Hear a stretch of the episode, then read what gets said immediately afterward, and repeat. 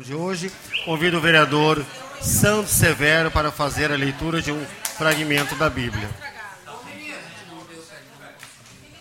Quer que for fora?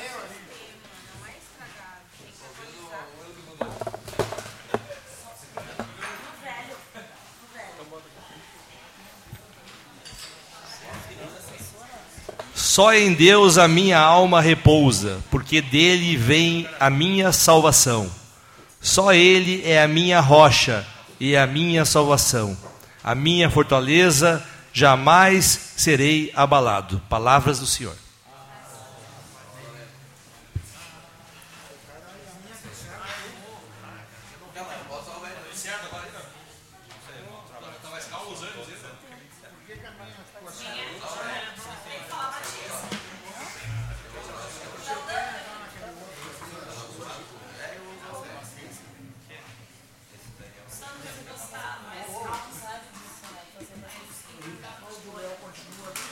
Mas ele vai para a tribuna hoje e vai exaltar os 10 vereadores aprovaram a peça.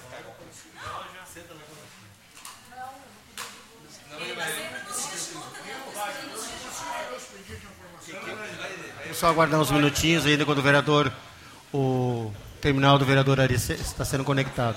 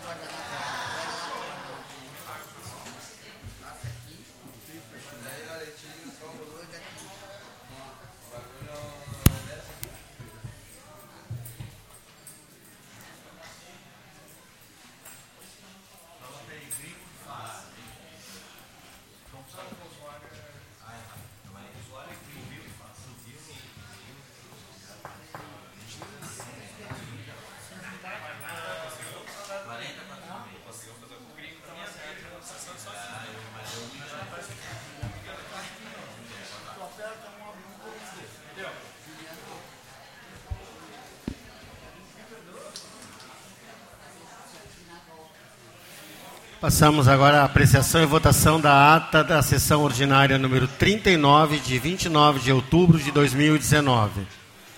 Em discussão.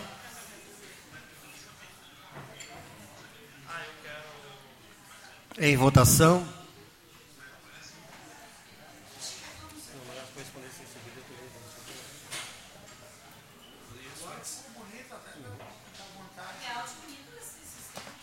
Aprovado. Apreciação e votação das justificativas do vereador Márcio Alemão. Discussão e votação das justificativas de ausência nas reuniões ordinárias e comissões permanentes dos dias 22 e 29 de outubro de 2019, apresentadas pelo vereador Márcio Alemão, através dos atestados médicos firmados pelo Dr. Marcelo Antônio Peixoto, Cremer 16 19 620. Então, a, a votação do sistema tradicional. Aprovado. Passamos agora à leitura das correspondências recebidas.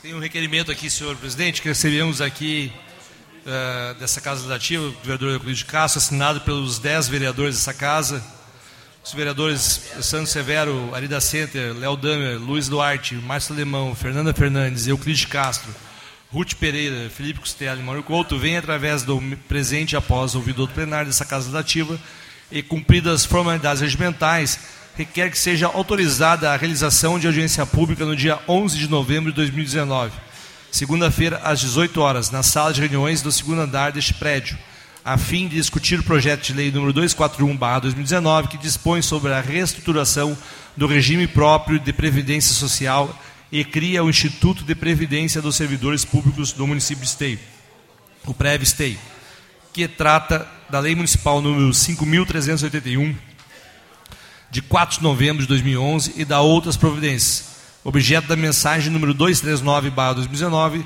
de autoria do Executivo Municipal a judicativa, a audiência pública vai visa discutir de forma democrática a reestruturação do regime próprio de previdência social e a criação do Instituto de Previdência e Servidores Públicos do município de Esteio, Prévio Esteio, em atendimento aos pedidos protocolados dessa casa pelos, pelo CISM e pelo Conselho Municipal de Administração Prévio Esteio. Então, também pelo sistema tradicional, vamos colocar em votação essa solicitação de audiência pública. Em votação. Aprovado. Continuamos a leitura das correspondências recebidas.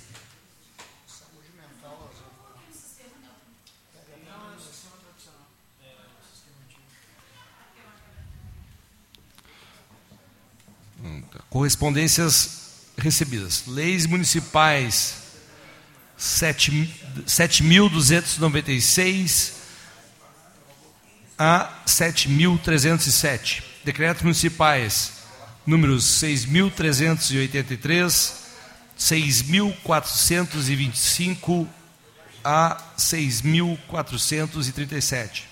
Ofício número 612, barra 2019, do Gabinete do Prefeito, referente à ausência do prefeito nos dias 1, 2, 3 e 4 de novembro de 2019. Ofício à Empresa Real Rodovias em resposta ao ofício 398, barra 2019, da Secretaria-Geral desta Casa ofício do gabinete do governador por e-mail e resposta ao ofício dessa casa. Ofício CAP número 07/2019 do Conselho Municipal de Administração de Previdência Esteio, referente à PL que dispõe sobre a reestruturação do próprio regime próprio de previdência social e cria o Instituto de Previdência dos Servidores Públicos de Esteio ofício número 78, barra 2019, do Sindicato de Servidores do Município de Esteio, SISME, que é referente à PL, que dispõe sobre a reestruturação do regime próprio de Previdência Social e cria Instituto de Previdência dos Servidores Públicos de Esteio. Projeto de Lei do Executivo de número 243, barra 2019, que altera a Lei Municipal número 6.656, de 11 de outubro de 2017. Projeto de Lei do Executivo de número 244, barra 2019, que altera a Lei Municipal número 6.954, de 24 de agosto de 2018, e dispõe sobre a Guarda Municipal de Esteio. Projeto de Lei Executivo de número 245-2019, que altera a Lei Municipal número 7.013, de 9 de novembro de 2018, que dispõe sobre o plano de carreira dos profissionais do Magistério Público do município de Esteio, do Estado do Rio Grande do Sul. Projeto de Lei Executivo de número 246-2019, que autoriza a abertura de crédito especial no orçamento da administração direta do município de Esteio. Projeto de lei executivo de número 247/2019, que também autoriza a abertura de crédito especial no orçamento da administração do município direta do município de Esteio. E por fim, o projeto de lei executivo de número 248/2019, que autoriza a contratação por tempo determinado para atender a necessidade temporária de excepcional interesse público para a função de entrevistador social do programa Bolsa Família. Votação de requerimento de urgência. Requerimento projeto de urgência número 50, barra 2019, gabinete do vereador Felipe Costela e vereadora Fernanda Marques Gomes. Os vereadores que abaixo subscrevem requerem, após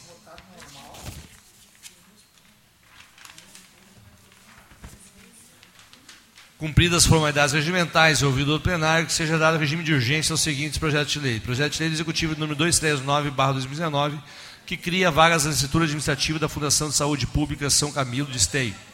Projeto de lei executivo de número 242-2019, da Prefeitura Municipal, que cria o programa de incentivo à regularização de dívidas de titularidade dos imóveis do, dos programas de habitação popular do município de Esteio, refis habitacional e da outras providências. Em discussão? Em votação?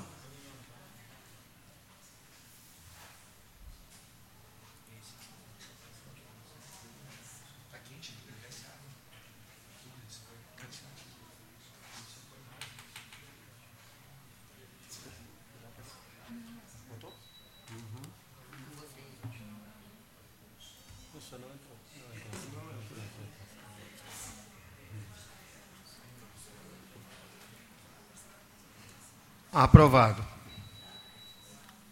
Apresentação de pedido de providência. Pedido de providências de número. Desculpa. Pedido de providência de autoria do gabinete do vereador Léo Damer, vereador pelo Partido dos Trabalhadores. Pedido de providência de número 1245, 1246, 1200 de 2019. São esses pedidos de providência do vereador Léo. Em apreciação. Continuamos a leitura.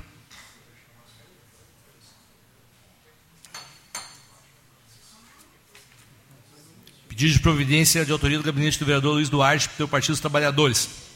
Pedido de providência de número 1247, 1248. 1249, 1250, 1251, 1250, desculpa, 1251 de 2019. São esses pedidos de providência do vereador Luiz Duarte. Em apreciação. Continuamos a leitura. Pedido de providência de autoria do gabinete do vereador Mário Couto, pela bancada do PDT. Pedido de providência de número 1252, 1253, 1254, 1255, 1256, 1257, 1258, 1259, 1260, 1261, 1262, 1263. Presidente, esses são os do vereador Mário, né? Isso. Eu, eu posso aproveitar no requerimento do doutor Mário, na verdade, o senhor pediu no número 178 da João Paulo I. A João Paulo I está toda esburacada em toda a rua, só não pedi porque, segundo o Pascoal, ia fazer, mas lá na frente da minha casa não dá mais para andar. 978 dá para mim incluir no seu pedido? 927, na João Paulo, 927. Na tua casa, na casa não é. É nas goteiras da minha telha. Olha! Não, goteira, não Eu olhei para cima. 1263, 1264, 1265. De 2019. Em apreciação. Continuamos a leitura. Tá com saudade dele?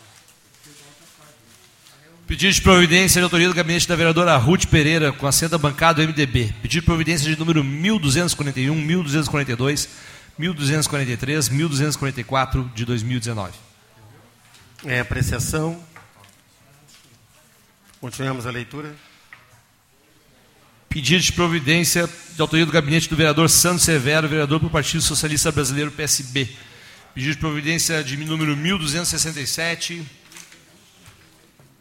1268, 1269, 1270 de 2019. Em apreciação.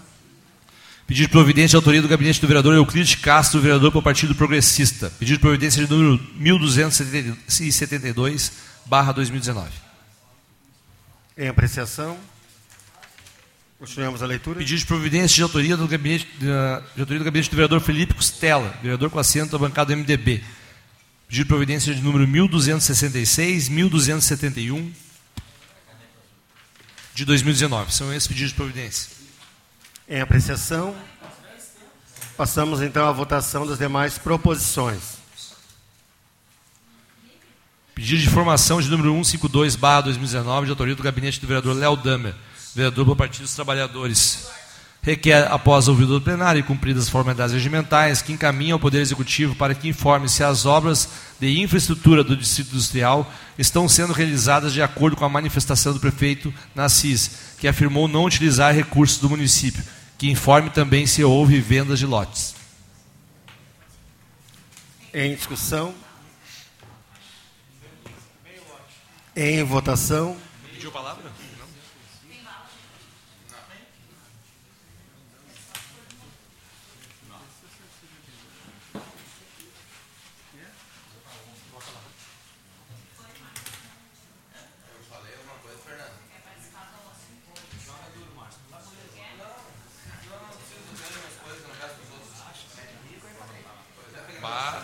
Eu não tenho 10 pila para comprar isso aí, cara. Léo. Chiclete. Ô, Léo, pode votar. Se quiser, se quiser votar no teu pedido de informação, pode votar. Aí. Aprovado. Continuamos a leitura. Manda pra cá esse aqui, manda pra cá esse aqui.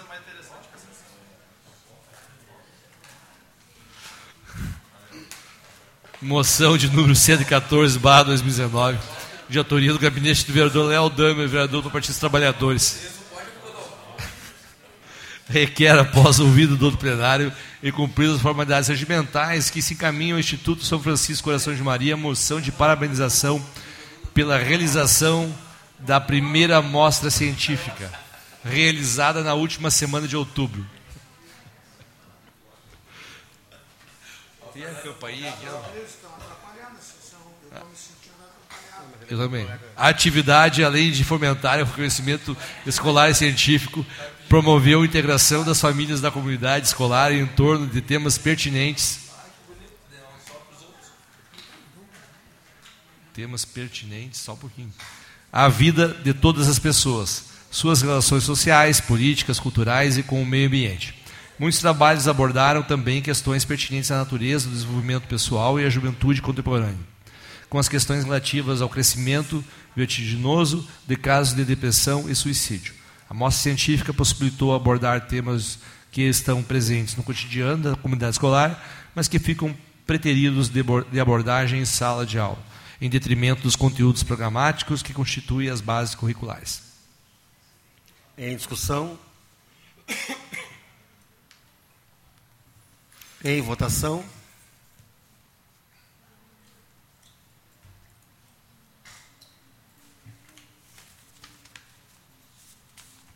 Aprovado. Continuamos a leitura. Moção de número 115, barra 2019, de autoria da vereadora Ruth Pereira. A vereadora Ruth Pereira, com assento à bancada MDB, solicita, após formalidades regimentais e ouvido do plenário, seja encaminhada a moção de parabenização ao Jornal Destaque pela passagem dos seus 53 anos de trabalho sério e jornalismo competente na nossa cidade de Esteio, na data do dia 8 de novembro de 2019. Em discussão. Vereadora Ruth, posso assinar em conjunto? Gostaria também, vereadora, vereador Sandro aqui, de assinar.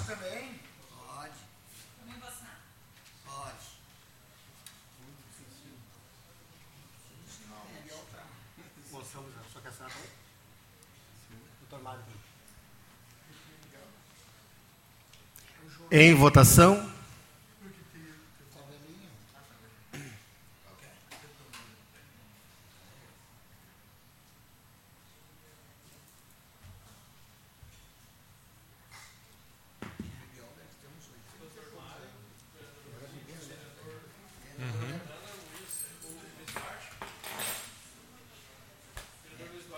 Também. Ruth, votar.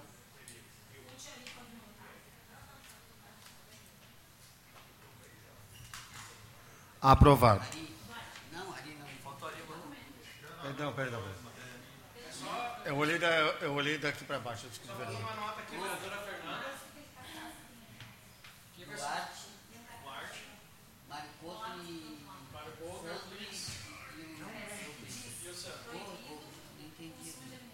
Ok. Aprovado a moção. Passamos então agora à tribuna livre. Será ocupado pela entidade a Coordenadoria de Saúde Mental do município. Oradora será a senhora Cristiane Mertz. O assunto projeto sobre a saúde mental e valorização da vida.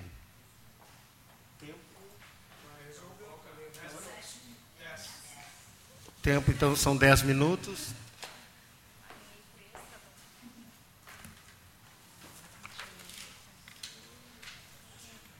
Então, uh, boa noite a todos, saudar os vereadores aqui presentes, agradecer a vereadora Fernanda pelo, pela oportunidade de estar aqui e agradecer também a comunidade que está aqui. Eu vou ser breve. Uh, então, eu vou falar alguns dados aqui uh, sobre o suicídio. Né, na, eu fui procurar a vereadora Fernanda, então, para que a gente possa trabalhar nesse assunto de uma maneira mais. Uh, com mais chance de ter resultados, se a gente unir as forças enquanto executivo, legislativo, judiciário e comunidade em geral. Né?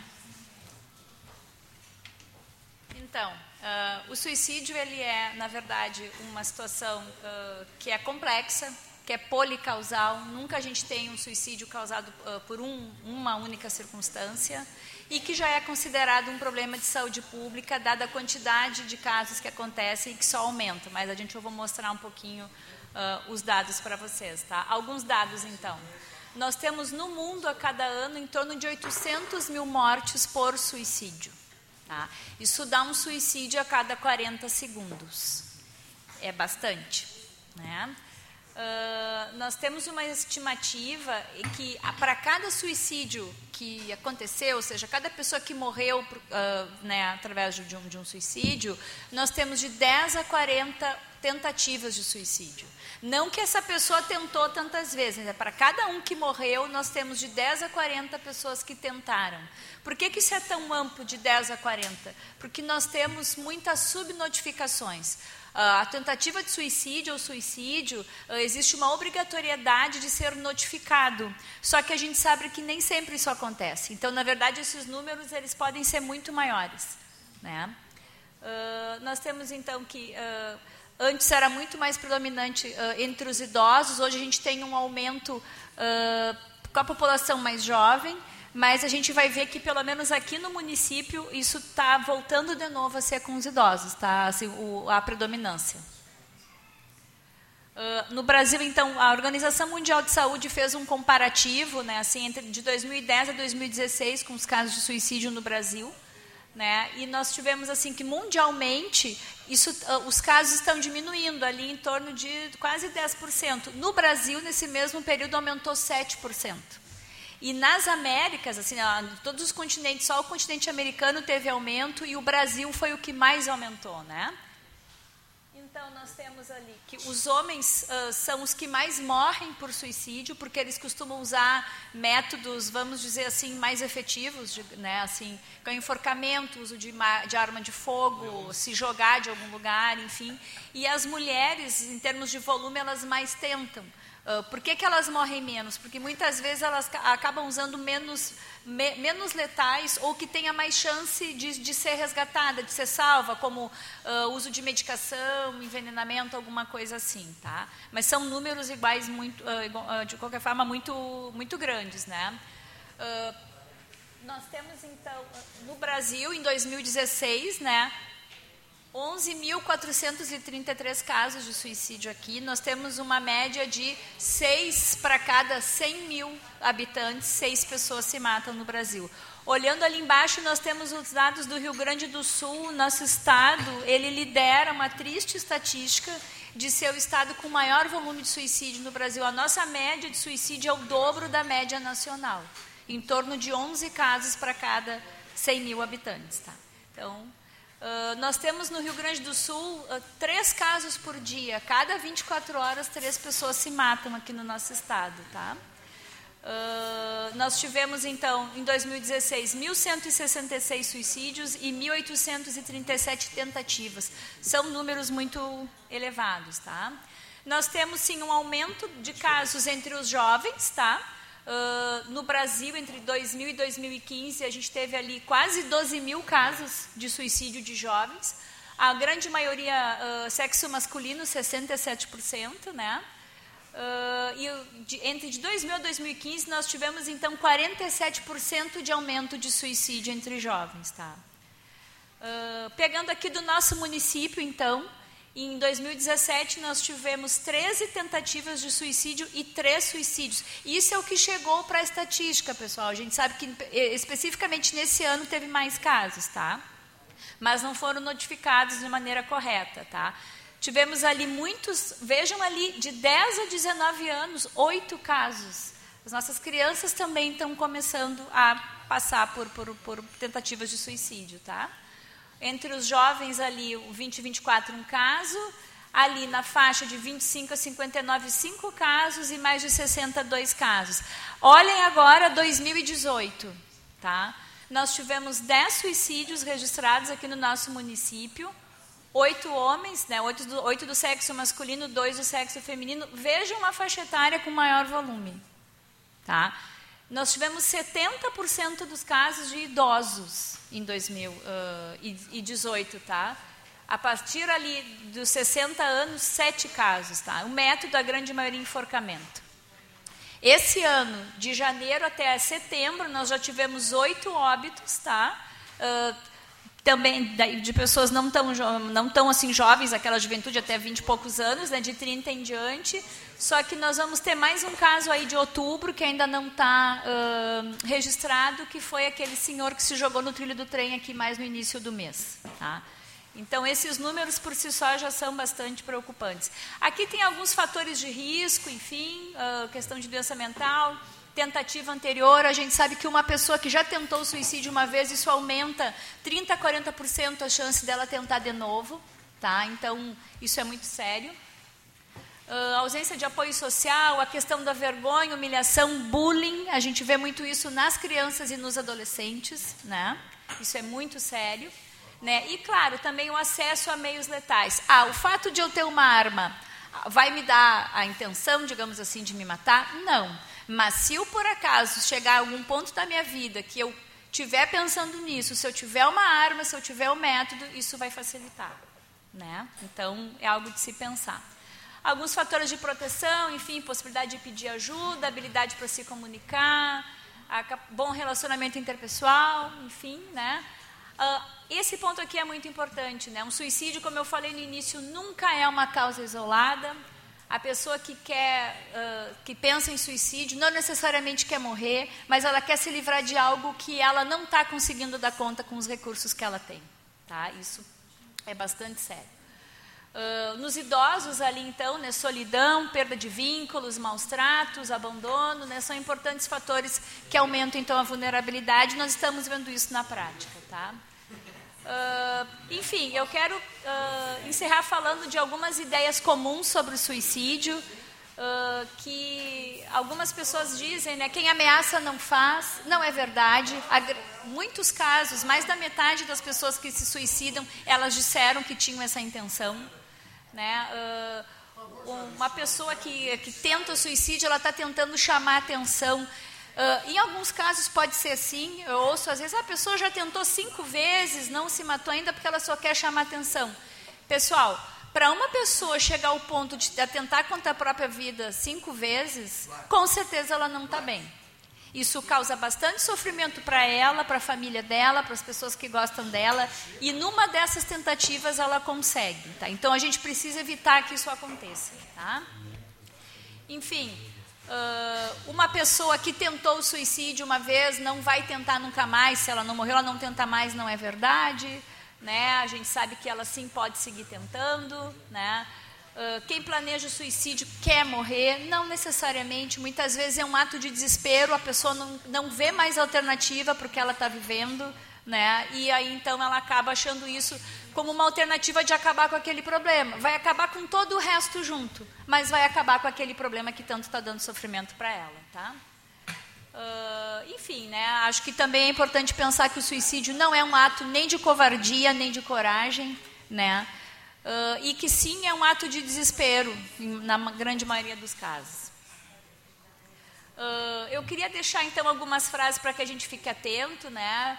das pessoas que costumam dar alguns sinais que às vezes a gente não consegue identificar, mas frases do tipo: eu preferi estar morta, não consigo fazer nada, eu sou um peso, a minha família vai ficar melhor se eu me for. Né? São frases para a gente ficar atento e procurar ajuda tá? para aquela pessoa. Né? Enfim, aqui só o que, o, uh, tem umas indicações do que fazer, uh, como lidar com um caso assim. E eu trouxe rapidamente algumas informações, assim, só dizendo que a gente tem muito a fazer esse respeito e não podemos mais deixar que as pessoas se matem sem a gente oferecer ajuda para elas. Era isso. Obrigado, Cristiane.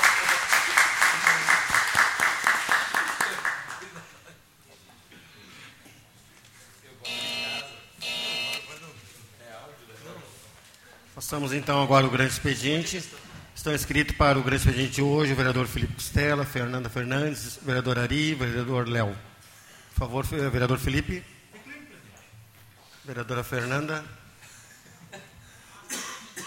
Com a palavra, vereadora Fernanda. Se me citar, vou pedir expressões pessoais.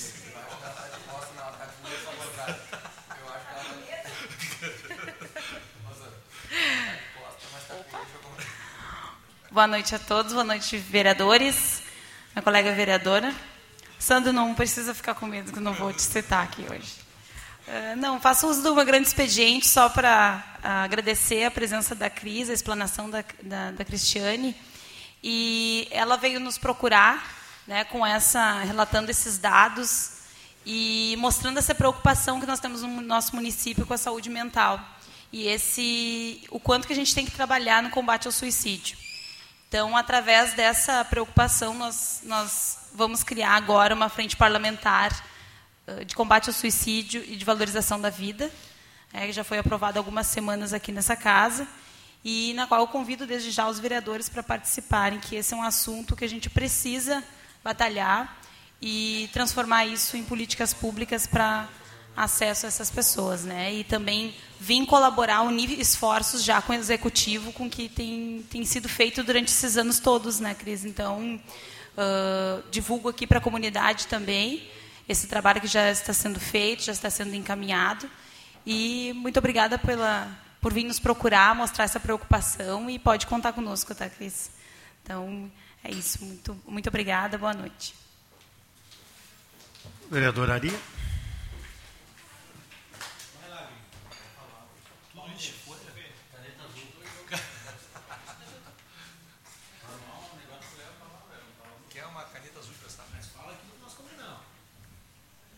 Vereador Ari. Senhor presidente, demais vereadores, comunidade aqui presente, eu queria usar o meu grande expediente hoje para, até em especial as pessoas que assistem pela TV web, canal web da Câmara, porque geralmente as pessoas não costumam vir na, na Câmara assistir os vereadores, mas nós temos que passar uma mensagem. E eu acho que está preocupante o que está acontecendo no nosso país. Talvez a gente não está se dando conta em que rumo nós somos indo. Até porque o nosso guardião da Constituição, principalmente o presidente Dias Toffoli, ele teve a coragem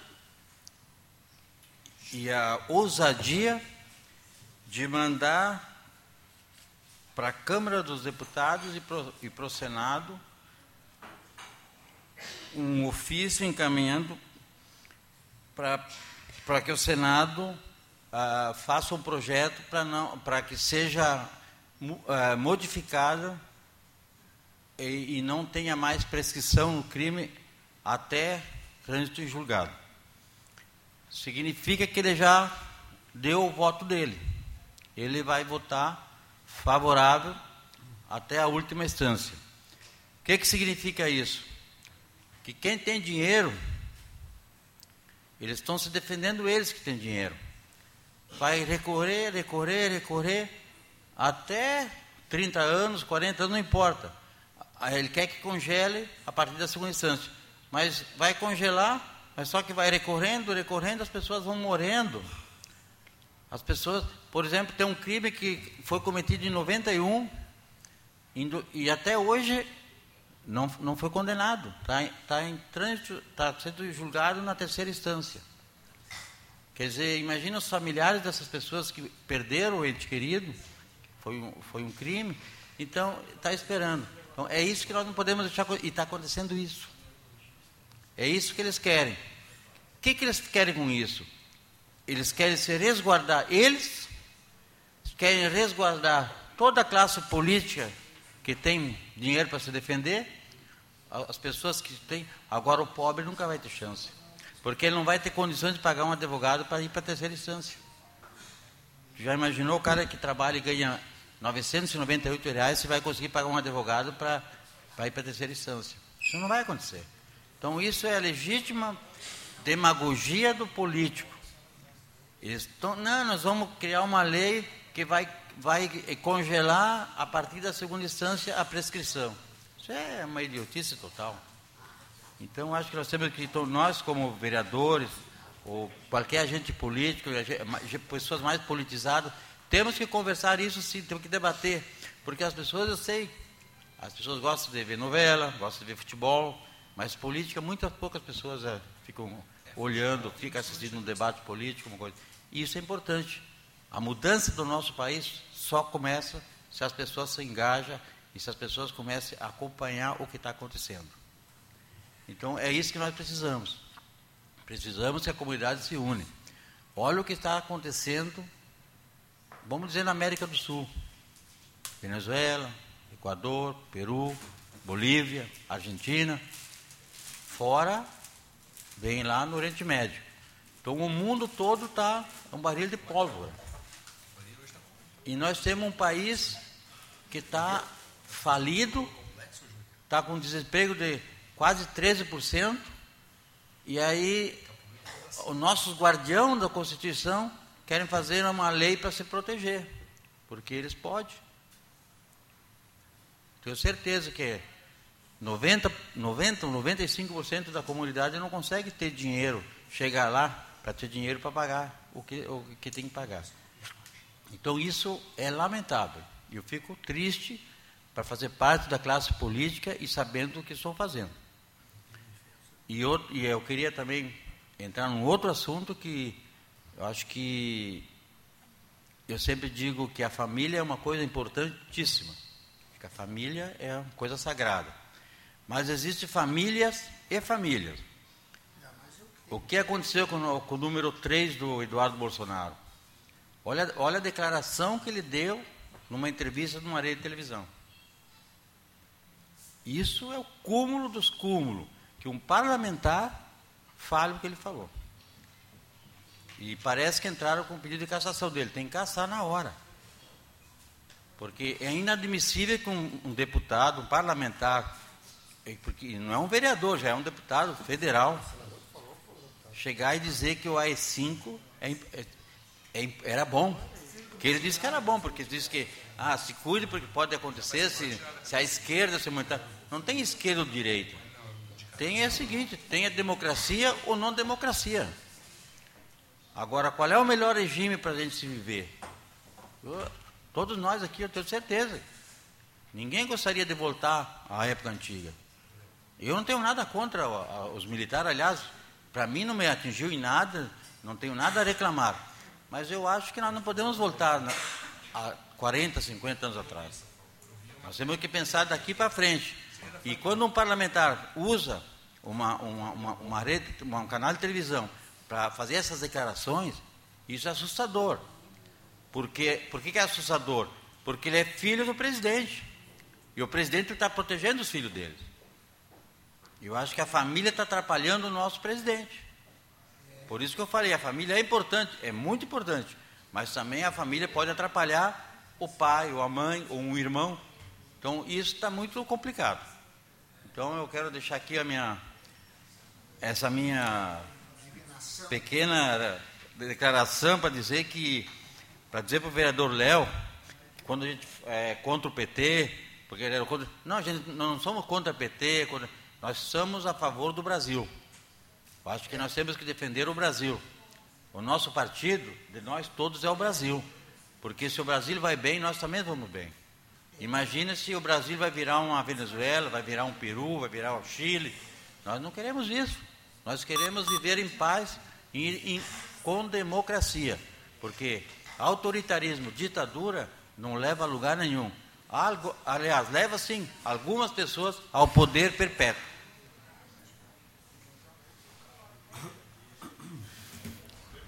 Quem é vereador Ari? Vereador Léo, por gentileza.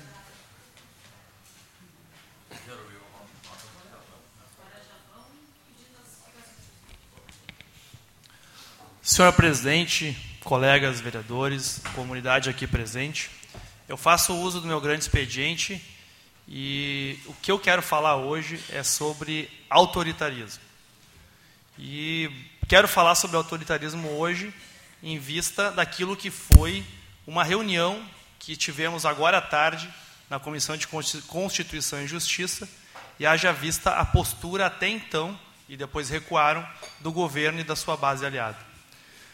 Mas eu quero situar que essa, esse viés, essa prática política, essa cultura política que está instaurada no Brasil hoje e que com certeza contamina todos nós e contamina esta casa também e contamina a política, ela nasceu nos últimos anos de uma forma muito forte. Nós podemos é, divergir aqui em projetos políticos, mas o que foi o impedimento da Dilma, o impeachment sem crime de responsabilidade, confesso agora pelo próprio Temer numa entrevista algumas semanas atrás. Tirar uma presidente porque via Congresso que foi eleita democraticamente é instaurar, é começar a instaurar um período de instabilidade e de ataque à democracia e de autoritarismo. Depois a prisão sem provas do Lula. Podemos pensar o que quiser do Lula e da esquerda aqui. Mas o, Intercept está mostrando que o juiz instruía o processo. O Moro orientava o que o Dallagnol tinha que fazer. E isso vazou. E todo mundo está percebendo. E, e, eu duvido que alguém queira ser julgado por um juiz que instrui o processo. Podem fazer dizer o que quiser. Alguém gostaria de ser julgado por um juiz que instrui o processo? Ele instrui quem, quem acusa? Isso o Intercept vazou. E depois um presidente que se elege agora, o Bolsonaro, sem participar de um debate, sem apresentar o plano de governo, espalhando fake news e tem uma CPI da fake news, inclusive agora de tarde, acontecendo no Congresso Nacional. Esses três episódios, o impedimento da Dilma, sem crime de responsabilidade, a prisão política do Lula, com o juiz instruindo o processo vazado no Intercept, e ainda um cara que se elege sem apresentar um programa de governo com fake news, com certeza instaura no Brasil um período de autoritarismo, onde tudo vale. Tudo vale para esmagar o adversário. E isso com certeza contamina todos nós, e acho que isso contamina também a prática política de muitos agentes. E eu quero falar aqui do município. O que nós estamos. Hoje, hoje tivemos um debate sobre é, a mudança na previdência dos, dos funcionários do município. Nós temos hoje um fundo que vai virar uma autarquia. E isso foi, foi construído esse projeto sem discutir com os funcionários, sem discutir com os trabalhadores. Os trabalhadores, o CISM, o sindicato, veio hoje porque sabia que ia ter o debate aqui na Câmara. Inclusive, eu, semana passada, usei a tribuna para pedir que não votassem em urgência, vai mexer com a aposentadoria e vai abrir caminho para as mudanças na aposentadoria, que vai vir em cascata de cima para baixo, porque votaram a reforma da Previdência. Isso mexe com a vida das pessoas. E essas pessoas que vão ter a sua aposentadoria afetada foram ignoradas do processo de debate e vieram hoje pedir uma audiência pública. E a postura do governo e dos vereadores da base até então era não deixar acontecer a audiência pública e não fazer o debate com os trabalhadores. Eles arrancaram com muita pressão aqui no plenário, e depois com os debates que nós fizemos lá em cima nas comissões, e com uma visita que o vereador Felipe fez ao, ao prefeito, arrancaram, com muito debate, uma audiência pública para a semana que vem. Mas quero dizer que essa postura autoritária dessa gestão e com a conivência de alguns vereadores não é só neste projeto específico, que não está se dando só nesse momento. Queria lembrar aqui o que acontece com a educação. Chamaram, foram na escola Codovino Soares, fizeram uma conversa e disseram: Nós não estamos aqui para ouvi-los, nós estamos aqui para comunicar que os anos finais da escola Codovino vão acabar ano que vem. Não consultaram. Nós vivemos hoje o fim da gestão democrática o que preconiza a, o que preconiza a legislação brasileira hoje é a gestão democrática. Aqui em Esteio não tem gestão democrática. A, a, escola Clodovino Soares foi informada simplesmente. Mudaram as regras da eleição com a eleição em andamento, no voto dos vereadores aqui da casa. Já estavam abertas as comissões eleitorais e a eleição de diretores foi alterada aqui, os critérios, durante o processo eleitoral, com ele já em andamento. Mas o caso mais grave é o que está acontecendo com as duas escolas que vão ser municipalizadas. As diretoras das escolas foram, foram chamadas para um debate semana passada, no Salão Nobre da Prefeitura, onde não podiam opinar sobre o processo. Eles foram assistir o planejamento, ou seja, aquilo que vai ser feito com a escola já municipalizada, sem ter sido. Ninguém perguntou para as diretoras das escolas Ezequiel e Tomé de Souza se eles queriam a municipalização. Simplesmente o governo articulou com o Estado, porque o Estado tem a diretriz da municipalização, mas articulou a portas fechadas, em gabinete, sem ouvir a comunidade. As pessoas foram, as diretoras foram surpreendidas. Essa escola estadual será municipalizada a partir de dois ofícios que o prefeito Pascoal encaminhou para CRE e articulou a municipalização sem as escolas saber. Na verdade, eram três. Parece que o Clarete fez alguma pressão, porque tem relações políticas mais fortes e conseguiu tirar. Parece. Mas, enfim, não há debate, não há democracia. O prefeito foi, inclusive, vaiado e, aplaudido pelos CCs e alguns vereadores semana passada. Mas foi vaiado e nós vamos fazer uma audiência pública com a Comissão Estadual de Educação, dia 14, para tentar reverter esse processo que não ouviu as escolas. Mas poderia falar aqui de mais exemplos, por exemplo, o EJA. O que vai acabar com a evasão não é centralizar as três escolas que hoje têm EJA no bairro vão trazer para o centro. Não é trazendo para o centro que vão melhorar, vão melhorar a participação. São outras medidas. Essa medida de centralizar o EJA também é uma medida que não, não guarda nenhum debate com a comunidade. Pergunta lá nas escolas o que, que eles pensam sobre isso. Mas, enfim, eu tenho pouco tempo, poderia falar de inúmeras situações. As audiências que não acontecem aqui na casa, inclusive com a conivência dos vereadores. A, a postura com os funcionários do Hospital São Camilo que estão sendo censurados e enfrentados dentro do, do hospital porque vieram aqui reclamar que não tem remédio.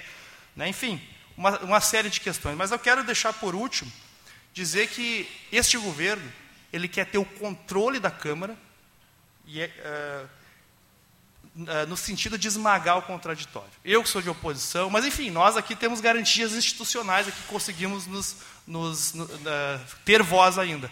Mas o que querem fazer lá com o conselho do PREV é um escândalo. Eles querem tirar o cismo. Porque a única, única cadeira que o governo não controla lá no conselho do PREV é do cismo. E eles querem tirar isso fazendo uma eleição onde quem vota são pessoas que têm inclusive FG, ou seja, o governo quer ter o controle total dos conselhos e o controle total da Câmara.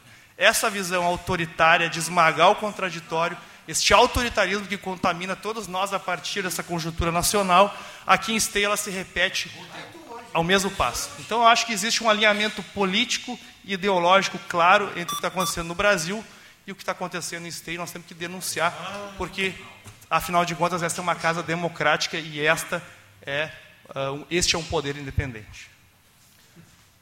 Não temos mais nenhum vereador na hora do dia. Na, no grande expediente, passamos então agora para os projetos da ordem do dia. Gentileza, vereador Sandro.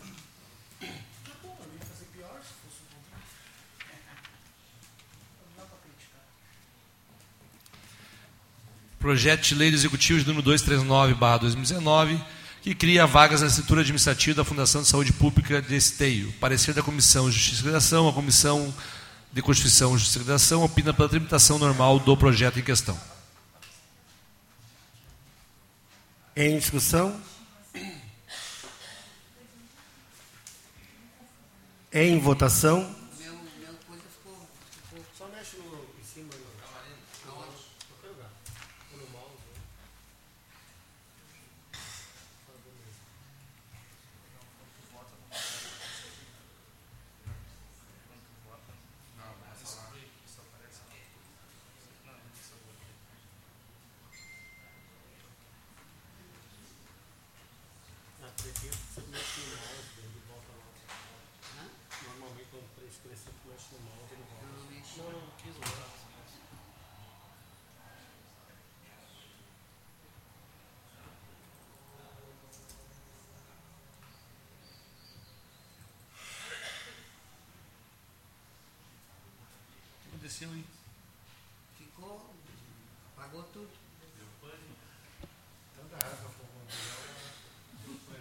voto é simbólico também. Depois o, o Juliano vota para a senhora. Pode ser? Pode ser? Eu coloco, eu coloco pela senhora.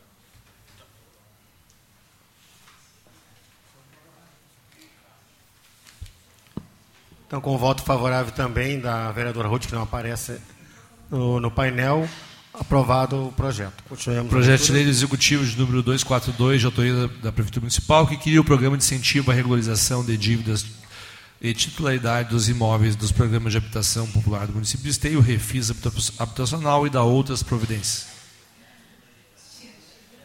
Em discussão? Em votação?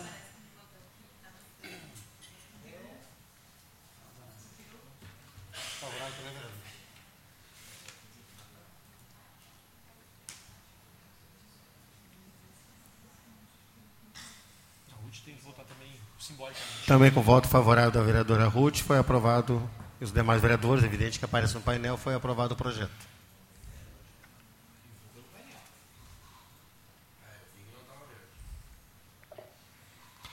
Projeto de resolução de número 19, barra 2019, do gabinete do vereador Luiz Duarte e Ruth Vieira Vegas Pereira, que denomina o espaço central do terceiro andar da Câmara Municipal de Esteio.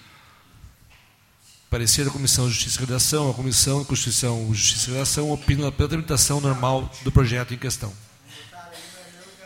Botaram aqui, Ruth eu li, Ruth e vereador Duarte. Em discussão? Em votação? Nós queremos a nossa homenagem em vida.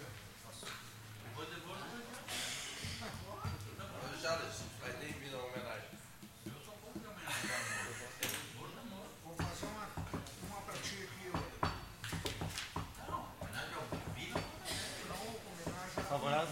Aprovado o projeto. Não tendo mais nenhum projeto na ordem do dia, pergunto se algum vereador quer fazer uso das explicações pessoais. Quero falar, vereador. Com a palavra, o vereador Sandro. Se eu falar em mim, eu vou lá.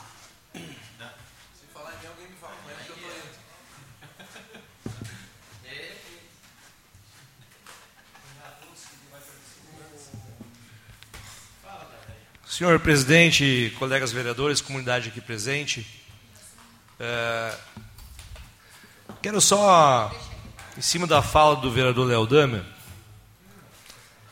a gente teve hoje um debate aqui que é saudável. né? São diferenças, são ideias, são pontos de vistas diferentes. E isso faz parte da, do debate político.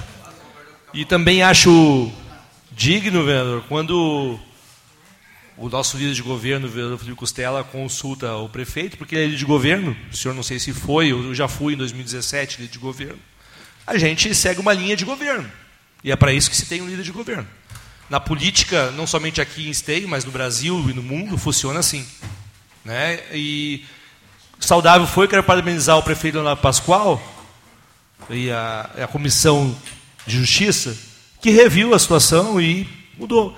E eu, veja bem, eu sou o governo e me posicionei ah, a favor da audiência pública. Não é a questão de ser governo ou não ser governo que a gente vai aqui pontuar as questões ah, debatidas com a sociedade.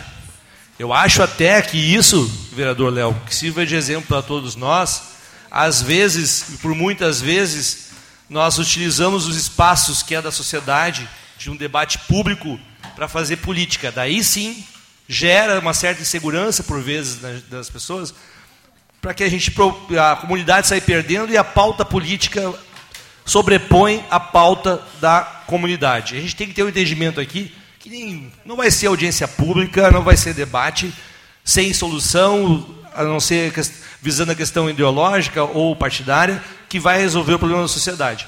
Se nós todos aqui tirarmos consenso que a audiência pública é para debater o tema ou objeto específico, sem se lucropretar de nada em Escreva, relação a né? isso, eu penso que é melhor para todos nós. E Quando o projeto do governo for bom, como o projeto que apresentou hoje, uh, posicionado por ele na questão da, da, da questão da Previdência, pontuado muito bem pelo Yuri, que é servidor público também, uh, esclarecedor ao mesmo tempo, espero que esclareça na audiência pública para mais servidores, é importante esse debate. Tá? Então, a gente não pode aqui uh, usar esse espaço aqui, eu acho que o senhor deveria usar a tribuna aqui para exaltar o posicionamento do governo, que reviu a tempo aí a, a questão, quebramos o protocolo, todos os dez vereadores assinaram a audiência pública a tempo ainda, como o, o, senhor e os demais membros aqui na época propuseram, eu acho que isso está solucionado. Só não dá para a gente fazer política em cima de uma coisa que já está resolvida. Vai ter feito, vai ser feita audiência pública, vai ser realizado. Eu sou muito pelo correto, pelo justo. Tá? Eu acho que aqui a gente tem que debater isso aí dessa forma. Então, eu só acho que parabenizar a todos os colegas vereadores que entenderam. Quando a audiência pública tem o objeto de esclarecer e tirar dúvidas e não de fazer política, você é sempre favorável.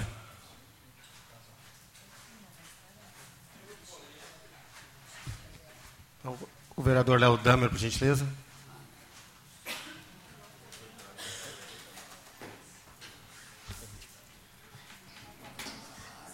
Vereador Sandro, eu, eu respeito a sua fala, mas ainda, ainda, para mim, primeira vez que o governo recua é no momento que nós já tínhamos um documento com maioria, sem o governo, sem o prefeito ter se manifestado. E estranho também, porque eu fui líder de governo. Eu fui líder de governo, acho que duas vezes. Fui presidente da Câmara duas vezes, acho que líder de governo duas vezes. Nem como presidente da Câmara, nem como líder de governo, eu pedi para o Gilmar se eu podia fazer uma audiência pública. Nunca. Eu e a Michelle seguramos projetos. O Distrito Industrial, o projeto que agora a Prefeitura não consegue fazer, porque perderam, nós perdemos o grande momento que a economia estava quente de fazer o Distrito Industrial, e agora ele não sai. E naquele momento, quem segurou o projeto foi a minha comissão. Foi a minha comissão, eu era o presidente da comissão de habitação. Todo mundo, o vereador ali sabe disso. Nós seguramos um projeto do Distrito Industrial porque havia uma insegurança se havia os estudos uh, da FEPAM para a questão da inundação do bairro Novo Esteio. Então, nós segurávamos projetos, nós fazíamos audiências públicas. Eu nunca, como líder de governo, perguntei para o Gilmar como é que eu tinha que tramitar um projeto dentro da casa. Eu até acho um pouco, me desculpa, um pouco humilhante o Felipe lá pedir para o Pascoal se pode fazer audiência pública. O trâmite da casa é da casa, esta é uma casa independente. Não, vamos, vocês vamos podem orientar o voto de vocês lá na, no almoço de terça-feira. Pascoal, como é que eu voto? Pode. Mas como tramita dentro da Câmara, a Câmara é independente. Eu e a Michelle nunca pedimos para o Gilmar se podia fazer audiência pública. Nós fazíamos todas. O Ari, o, o Ari sabe, o Ari, o, o próprio Pascoal, o Jaime, pediam, ah, tem um projeto para nós falar. Chama o Zé da Brigada, chama o secretário aqui. Tem que ter audiência pública. Faz audiência pública. Quantas vezes nós fizemos isso? E você sabe o que eu estou falando na verdade. Agora, essa aí, uma única vez o Pascoal recuou porque perdeu o voto. Porque o senhor falou aqui na ponta, e aí mudou, vocês não tiveram maioria aqui, e nós tínhamos uma maioria para garantir a audiência pública, mesmo com o prefeito dizendo que não era para fazer. Aí recuaram. Aí é fácil vir aqui fazer esse discurso. E falar de política. Essa é uma casa política. Não pode ter política num debate agora. Não pode ter. Eu, eu estou dizendo que o Instituto é a porta de entrada para mexer na previdência dos servidores, porque existe uma reforma aprovada no Brasil e eu vou lutar contra. Isso é política e é, e é, e é, é o meu lado é o meu lado. Agora vem dizer que se eu falo isso, eu quero fazer enfrentamento político, é óbvio, meu projeto é outro, meu amigo. Meu projeto é outro, meu partido estou contra essa reforma. Não é que nem muitos partidos ficam em cima do muro ou defendem. Ou defendem. Então é o seguinte, fazer política é a essência desta casa. Parlar, eu vou usar esse microfone sempre para fazer política, vereador Sandro. Não vem aqui dizer para mim não fazer política, que isso é negar o papel dessa casa.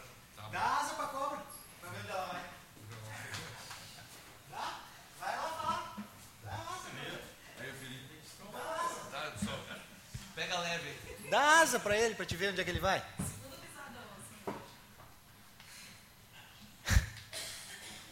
Vereador Léo, o senhor acha, o senhor acha realmente, o senhor acha realmente que eu fui lá perguntar para o prefeito Pascoal se nós deveríamos ou não fazer uma audiência pública? Não, é isso que o senhor acha que eu fui lá fazer hoje. Então o senhor não aprendeu absolutamente nada nesses 10 anos, 11 anos O senhor está aqui na Câmara. Por favor, vereador Léo, cá entre nós dois, que somos colegas de Câmara há 11 anos. Acho que vocês perguntaram no almoço. O senhor acha que eu saí daqui fui lá no prefeito e dizer, olha prefeito, eu vim aqui perguntar o que, que o senhor acha, se a gente deve ou não fazer uma audiência pública, porque talvez lá a posição do vereador Sandro não foi favorável a nós, e agora o que, que eu faço, pelo amor de Deus? Ah, vereador Léo, por favor, por favor, na época que vinha, na época que vinha o senhor Sorriso ali, Zé da Brigada, e nos dizer aqui na Câmara o que nós tínhamos que fazer ou não fazer, ou dizer de que forma nós tínhamos que votar ou não votar, ou nos chamavam no gabinete para dizer A, B ou C. Por favor, vereador Léo. O senhor, o senhor era líder, o senhor foi líder do governo. O senhor foi presidente dessa casa. O vereador Sandro vem aqui numa linha falando exatamente, e aqui, vereador, ó, exatamente o que eu penso tem certos momentos e certas ocasiões que a gente tem que fazer palanque político. E eu entendo, entendo Vossa Excelência, porque a pauta que Vossa Excelência tem hoje, a pauta que Vossa Excelência tem hoje é essa. A pauta que Vossa Excelência tem é chegar aqui na tribuna, é fazer uma gritaria daqui, é usar um argumento dali, é usar uma audiência pública para se promover, é chamar uma reunião para chamar uma audiência pública. Essa é a pauta que o senhor tem hoje. E é só essa pauta que o senhor tem hoje. E quando o vereador Sandro vem aqui e usa uma linha de discurso, o senhor vem aqui e tenta desconstruir. Porque é isso que o senhor tem hoje. O senhor tem meia dúzia de bobo da corte e o senhor aqui na tribuna. É isso! É isso! É exatamente isso que o senhor. É me... exatamente isso que o senhor tem hoje. Divergência política, vereador. Não é bobo da corte. Exatamente isso que o senhor tem Eu hoje. penso diferente do senhor e eu. Bom, o senhor é é diferente de divergência. Em muitas coisas. Em muitas coisas o senhor é diferente. Eu Não tenho é um lado, eu tenho nisso. governo. Bom, o senhor tem lado, o senhor dos tem governo, governos. mas o senhor não respeita os dois lados. Eu tenho orgulho. Ah, bom, o seu lado. orgulho é diferente do meu. Agora, por favor, vereador Léo, a gente usar uma audiência pública, a gente usar a construção que o vereador fez na tribuna, a gente usar uma reunião para se promover e vir aqui tentar subir em cima de um colega ou se aproveitar da fala de outro colega para se promover para 15, 20, 30 pessoas aqui que todos nós temos partido e carta marcada? É dessa, é dessa maneira que o senhor vai construir? Deixar minha, minha opinião, vereador. Não, tudo bem, a sua opinião, vereador, não quer dizer que o senhor não tenha que respeitar os outros. O senhor pode dar a sua opinião, não tem problema nenhum. Agora, porque eu fui líder de governo, eu nunca pedi autorização para o Gilmar, eu nunca pedi isso, eu nunca pedi aquilo. Eu estava no governo, viu? Eu lhe conheço. A gente não fazia Eu conheço a aqui, sistemática do governo. Eu conheço o A, o B, o C. Ah, eu conheço. A gente Eu não fazia audiência. Governo. Eu conheço, vereador. Nós fazia audiência. Nós fazia audiência pública, nós fazia Não reunião, segurava projeto? Nós segurava projeto. Eu e a Michelle não votava contra às vezes. O senhor sabe disso. Vereador Léo, não é a questão do voto. Não é a questão do voto, voto favorável, voto contrário. O senhor sabe perfeitamente o que eu estou falando. E eu, e eu vou lhe dizer o seguinte, ó. ah, quando eu dizia para o Sandro dar asa para a cobra que ela voa, imediatamente na terça-feira passada, quando Vossa Excelência sugeriu que nós chamássemos uma reunião, o que, que eu fiz? Nós emitimos os convites para chamar a reunião para audiência. Aí agora vocês querem uma audiência pública. Ok, nós vamos fazer audiência pública. Servidores pediram. embora, embora eu acho que a nossa audiência pública, que será feita na segunda-feira às 18 horas, vai fugir do corpo do projeto. O senhor me cobre isso na segunda-feira. Ela vai fugir do corpo do projeto. Mas, enfim, não tem problema, nós vamos realizar a audiência pública. Embora, na minha opinião, não tivesse matéria o suficiente para fazê-lo. Foi só isso que foi construído hoje de tarde. Só. Nada além disso. Aí, a sua opinião, ela sempre vale mais que a opinião do seu colega. A Esse é o opinião. seu erro. Esse é o seu erro. Quanto que eu disse que vale mais? Eu tenho, eu tenho opinião. Bom, eu também tenho a minha. Eu não disse que vale mais. Então, para encerrar, senhor presidente, eu gostaria inclusive de convidar a comunidade para as 18 horas na segunda-feira nós estarmos fazendo essa audiência pública é 19. e de imediato 18. E de imediato também convidar todos os servidores municipais. Porque se é de interesse dos servidores, nós queremos convidar todos os servidores municipais, no horário que os servidores municipais possam, e nós vamos ver dessa audiência pública o que vai sair às 18 horas na segunda-feira. Eu lhe parabenizo, o senhor mudou de lado. Não tendo mais nenhum vereador inscrito, desejo uma boa noite a todos. De maneira especial, agradecemos a participação da, dona, da Cristiane e da Renata aqui, contribuindo com uma, um elemento muito importante, a questão do suicídio, da saúde mental. Uma boa noite a todos. Declaro encerrada a sessão.